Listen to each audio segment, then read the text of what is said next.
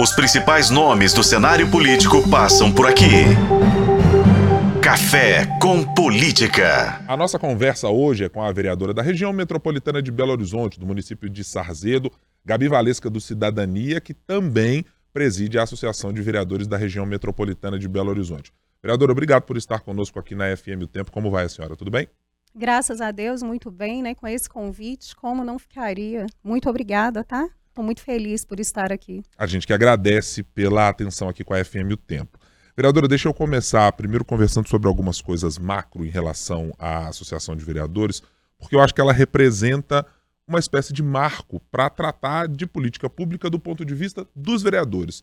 A gente discute muita coisa sempre relacionada ao poder executivo, sobre como as políticas são levadas à frente por prefeituras X, Y ou Z, mas muito pouco do trabalho dos vereadores.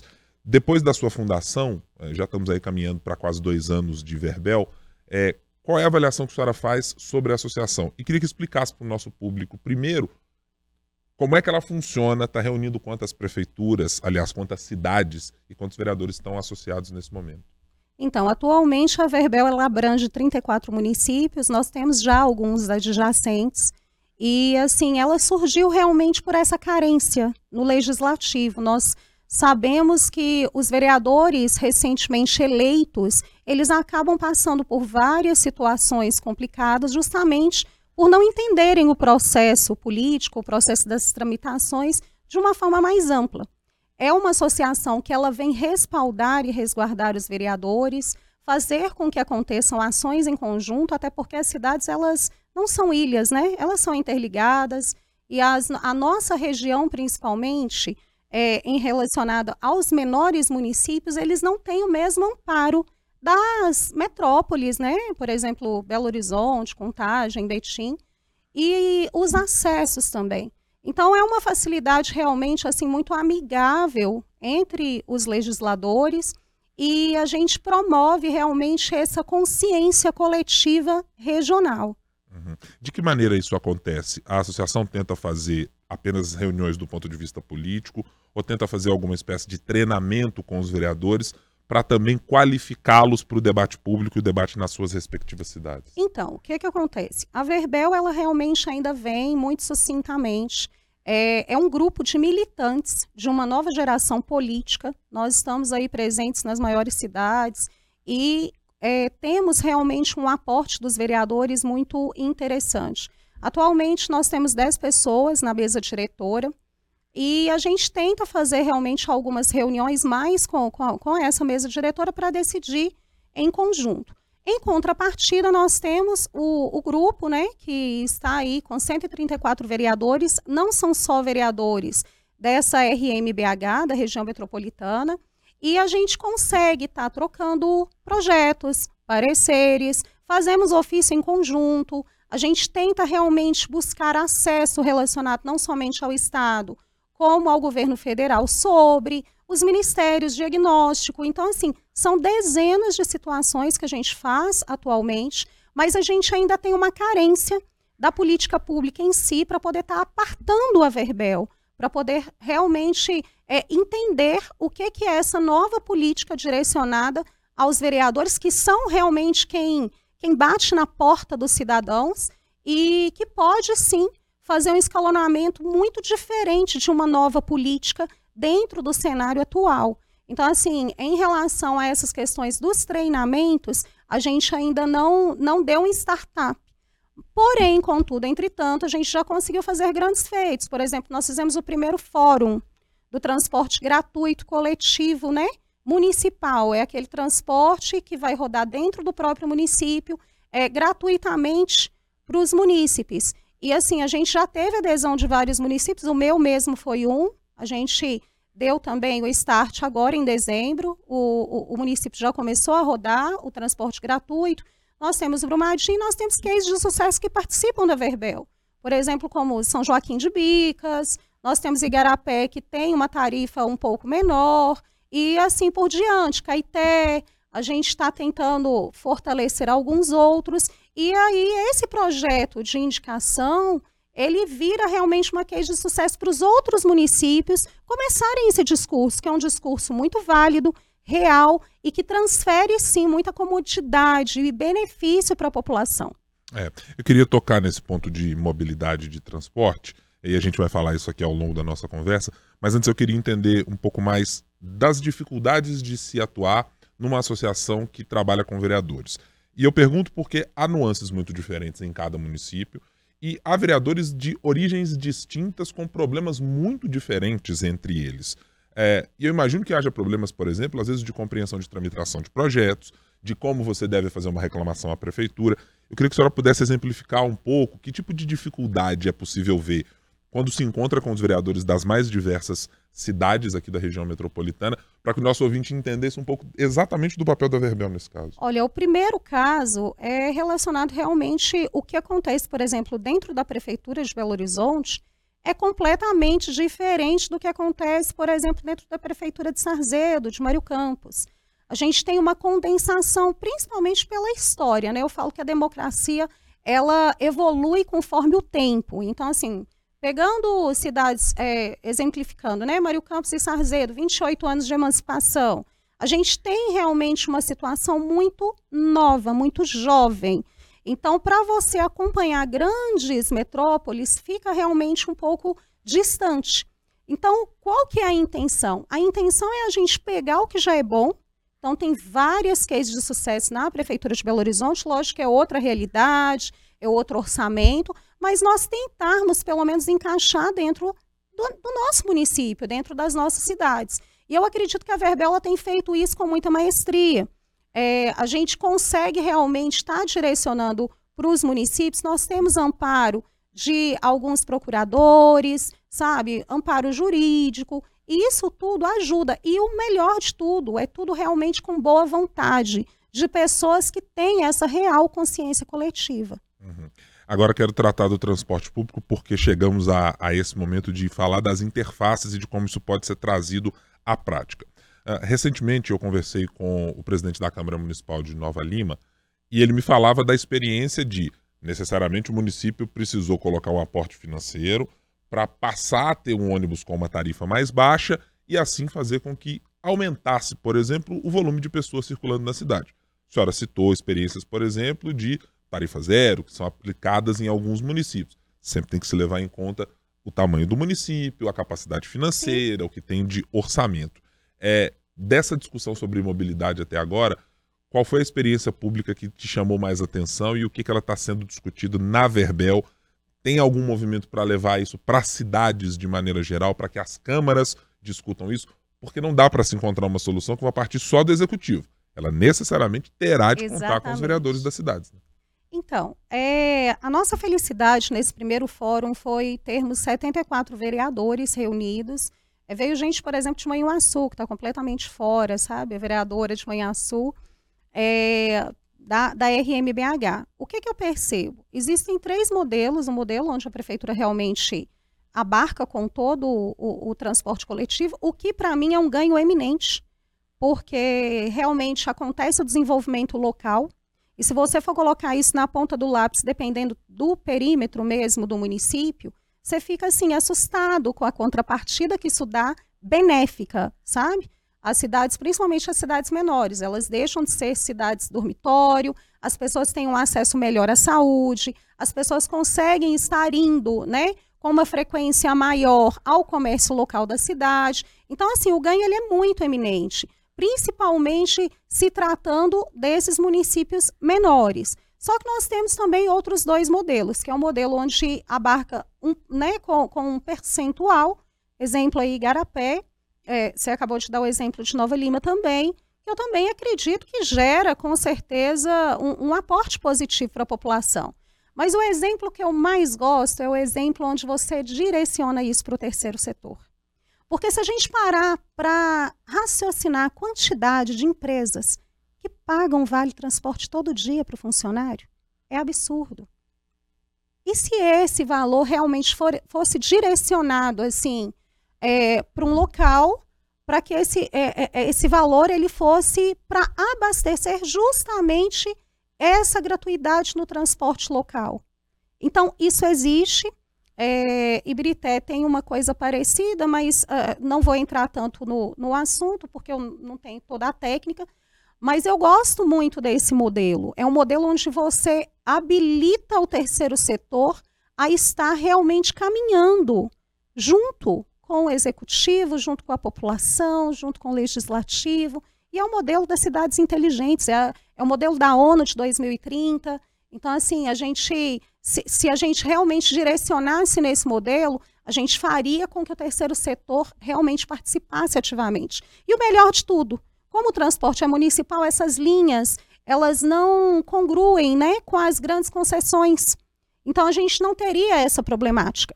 Agora, nesta, nesse fórum, eu apresentei um modelo, que aí é um projeto meu, que é um projeto de baldeação. Imagine por um instante se nós tivéssemos todos os municípios a, abarcando realmente essa questão aí do transporte gratuito interno. Se a gente tivesse isso, as cidades elas se ligam. Sim. Elas elas têm um ponto de congruência. E se nós conseguíssemos realmente fazer uma baldeação entre os municípios? Nós teríamos um transporte gratuito a nível estado, talvez até nacionalmente, que não iria chocar com as grandes concessões. Uhum. E lembrando que as grandes concessões, elas, é, a partir do, da última tratativa, elas ganham realmente por quilômetro rodado, então não teria essa problemática. Em Belo Horizonte isso acontece. E a gente teria um ganho eminente da do povo, sabe? O povo ele conseguiria ir e vir. E assim, é, é um projeto que eu apresentei lá, né? Quem me dera, gostaria muito de poder apresentar isso a nível estado. É, inclusive, se algum deputado quiser apadrinhar, é muito interessante, porque é possível, é super possível. É, esses pontos de baldeação, e é possível sim você transitar de uma cidade para outra com transporte gratuito, por que não? Deixa eu esmiuçar um pouco mais essa ideia, vereadora, porque, claro, é, é, são as ideias que vão surgindo nos legislativos que às vezes vão ganhando corpo. A gente mencionou três modelos. Tem o um modelo de financiamento direto, uh, que é feito por subsídio das prefeituras. Tem aquele, como funcionava em Belo Horizonte, que era é o preço da passagem que faz o transporte sim. funcionar.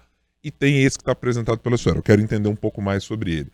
A ideia é que tivéssemos, uh, como a senhora mencionou, o terceiro setor, a gestão de linhas municipais fosse organizada, por exemplo, pela prefeitura, por empresas que não são as das grandes concessões, como é que é a ideia especificamente? O que, que acontece? As grandes concessões, elas já têm as linhas que fazem o itinerário, que já foi uma tratativa, já está em contrato, já passou por licitação, etc. A senhora fala das linhas estaduais e das municipais existentes. Existentes, ok? okay?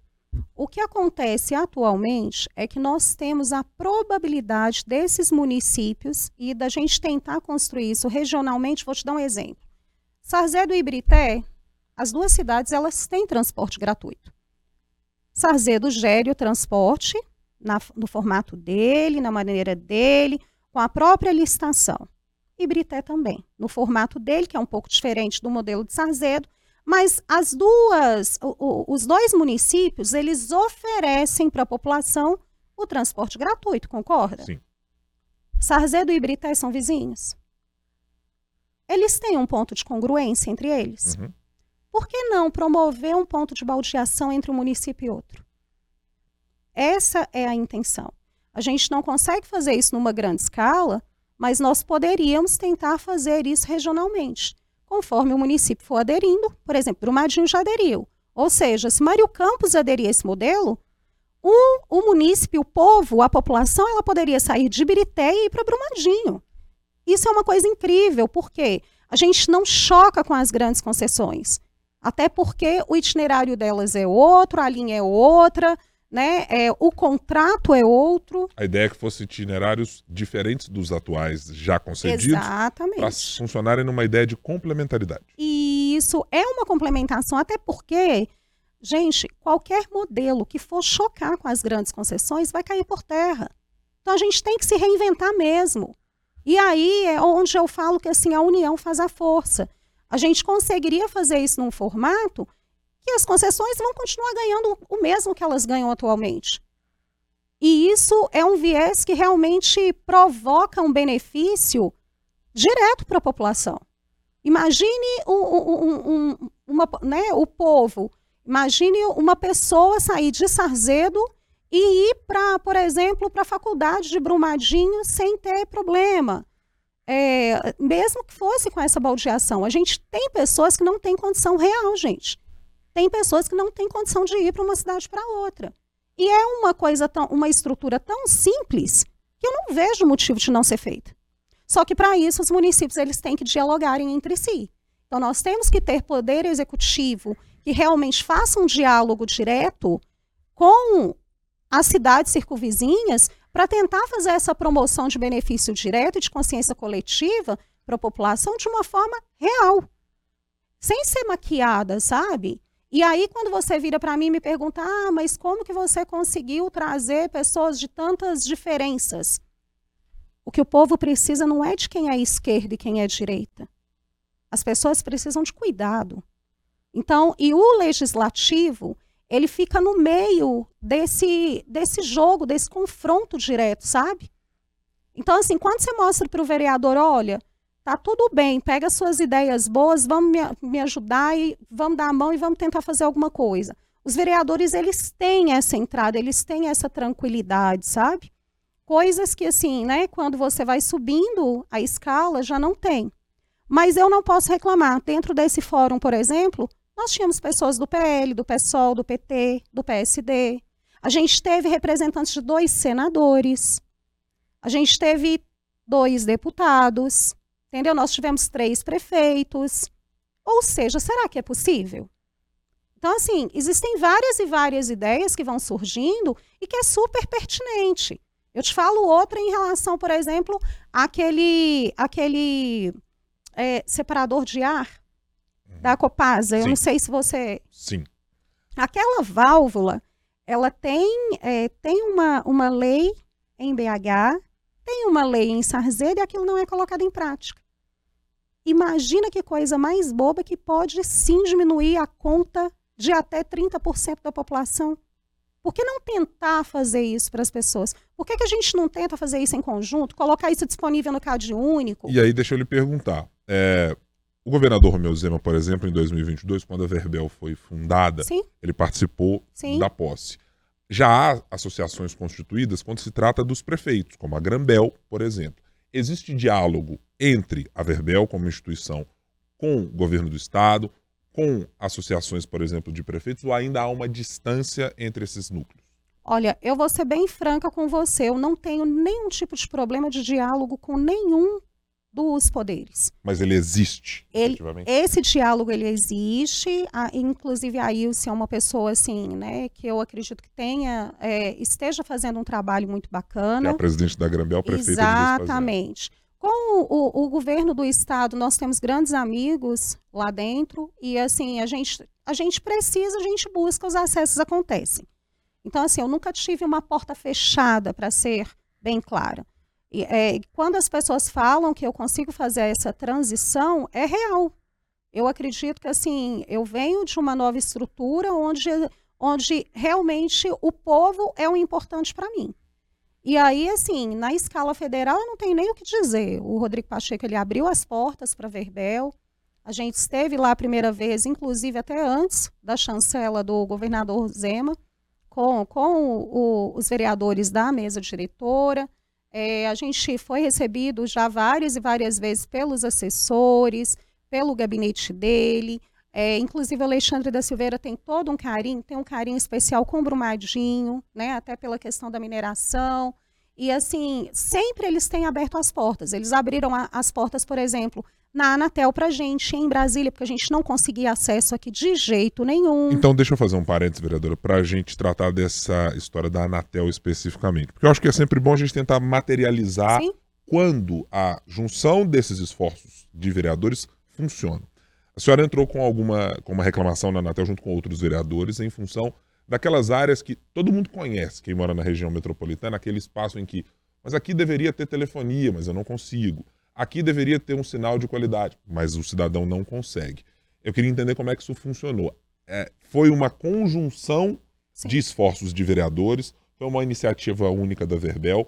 É, é uma reclamação que os munícipes de vários eh, das, várias das cidades da região metropolitana tinham, e foi possível encontrar alguma solução para isso?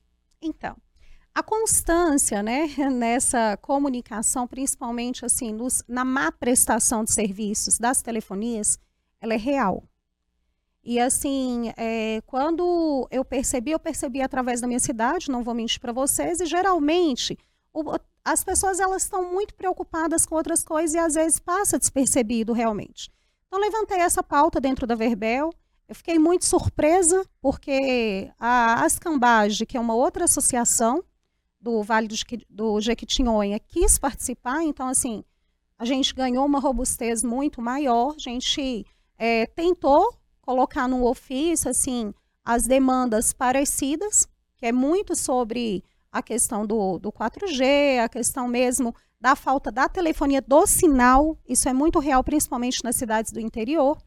E aí a gente condensou isso no ofício. Eu solicitei através do Denilson Teixeira, é assessor lá da presidência do Senado, ele conseguiu para a gente, tanto no Ministério das Comunicações como direto na Anatel. Então, assim, eu estive em Brasília presencialmente para fazer a tratativa desse assunto e fiquei muito surpresa com muitas coisas. Por exemplo, os dados de diagnóstico deles é, são dados muito rasos. E eu sou muito determinada quando eu quero alguma coisa. É, quando eles levantaram isso, eu solicitei que fosse redirecionado né, é, para essas empresas de telefonia. Então, foi direcionado aí para Vivo, para TIM e para Claro. E a gente teve uma, uma segunda reunião aqui em Belo Horizonte, direto na Anatel também. Nessa reunião participou, é, eu tive né, a presença aí do presidente das Cambage, então nós dois fomos resolver essa tratativa, e lá a gente verificou várias situações que poderiam acontecer nos municípios. Como exemplo, o município realmente querer colocar uma antena por conta própria ou com o terceiro setor, que facilitaria muito. Porque essas grandes empresas, elas não têm tanto interesse nas cidades de interior. Então, assim, essa era, era uma situação. Eles colocaram para a gente referente à lei, para a gente solicitar o 5G. Então, isso também já foi redirecionado para os vereadores que quiserem da Verbel fazer isso. Porque é necessário uma adequação jurídica. Exato, Belo Horizonte, inclusive, fez esse processo com legislação deixando claro que a infraestrutura será feita pela prefeitura, Sim. mas é um papel do vereador também Sim, cobrar, né? Sim, exatamente. Então essa, essa legislação ela tem que acontecer e aí a gente direcionou, né, é, esse projeto para que fosse realmente readaptado para cada situação em si. E a gente pode averiguar várias situações que não eram contabilizadas, por exemplo, é, a retransmissão, né, rep, os repetidores que existem nas cidades é, em muitos municípios isso estava sendo furtado. Até isso, é, o município ele não tinha esse tipo de conhecimento. E torres que eram retiradas não eram repostas. Então, assim, a gente teve todo esse conhecimento aqui na Anatel de Belo Horizonte, sendo acionada pela Anatel de Brasília, porque eles não quiseram receber a gente antes. A senhora acha que só foi possível? Eu acho não, eu tenho certeza. Só pela pedido, presença dos vereadores? Foi o pedido do Pacheco que realmente endossou essa questão aí. Uhum. E aí, assim, é, aqui em, em, em Minas, eu tive, né, graças a Deus, nós tivemos um retorno, eles fizeram, eles notificaram as três empresas, essas três empresas, elas tiveram aí um prazo de 20 dias para nos retornar, a primeira a retornar foi a Claro, a TIM. É, a Claro ela deu uma resposta mais eficaz, dizendo assim até os pontos que teriam de melhoria, perspectiva para 2024. E agora, nesta semana, a gente teve o retorno também da Vivo. E aí, colocando assim, questão de sinal, onde falta, qual que é a perspectiva de melhoria, quantos furtos tiveram desses repetidores. Então, assim, de certa forma, nós agora temos documentado as melhorias que são propostas para 2024. Isso para mim é um ganho eminente, porque um vereador ele não conseguiria fazer isso sozinho. E assim, eu não tenho vergonha nenhuma de dizer que realmente sozinha eu não daria conta. Então assim, é muito importante para mim a união da Verbel, a união desses outros vereadores, sabe? A conscientização principalmente desse blocão desse blocão que pode fazer política pública de uma forma inteligente, de uma forma pragmática e de uma forma que realmente tenha maior concentração do capital político, que, assim, se a gente parar para raciocinar, quem bate na porta das pessoas são os vereadores.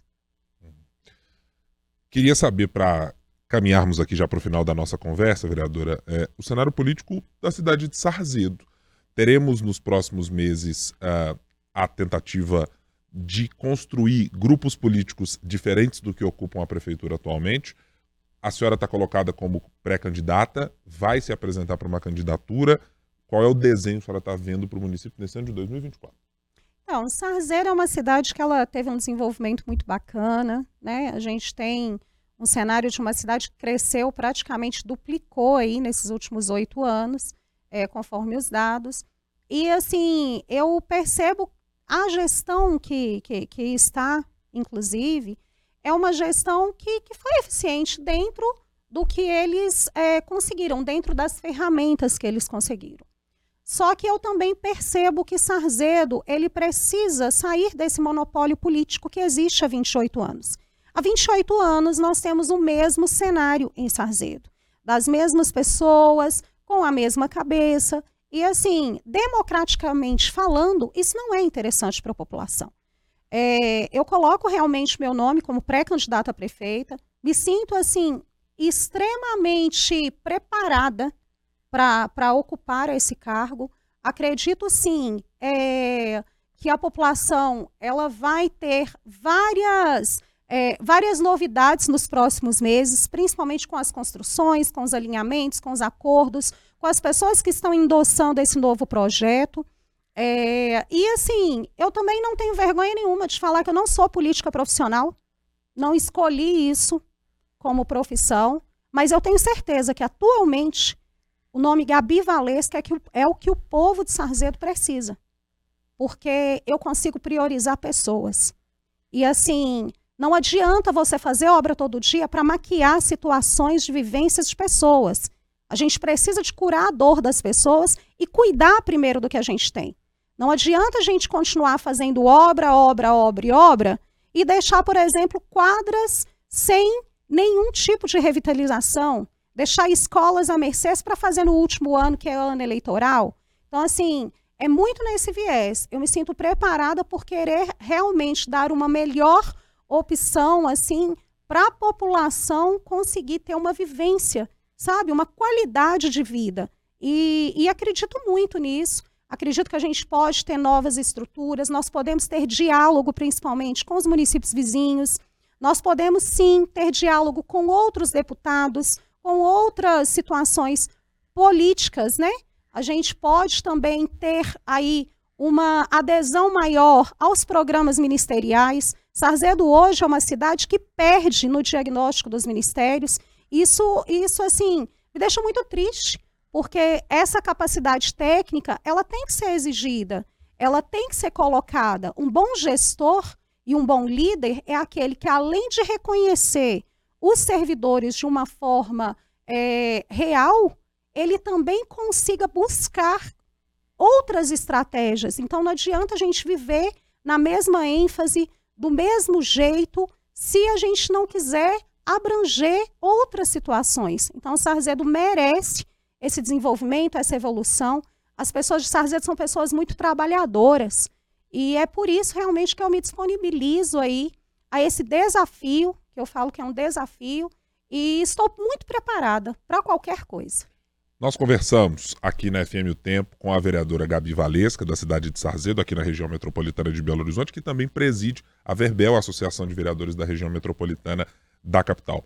Muito obrigado pela conversa aqui na FM O Tempo. Em outras oportunidades, a gente volta a chamá-la para bater um papo sobre os vereadores e sobre o legislativo da região metropolitana. Muito obrigado, vereadora. Obrigada. Nossa, eu fico muito feliz mesmo por estar aqui, esse grande canal de comunicação tão honrado. E assim, gostaria mesmo de mandar aí um grande abraço, né, para o Medioli, para a esposa e para o Heron. Para você que quiser nos acompanhar aqui na FM O Tempo, pode nos acompanhar no nosso dial 91.7 FM, também pode acompanhar a nossa entrevista no portal tempo.com.br e também no youtube.com/o tempo.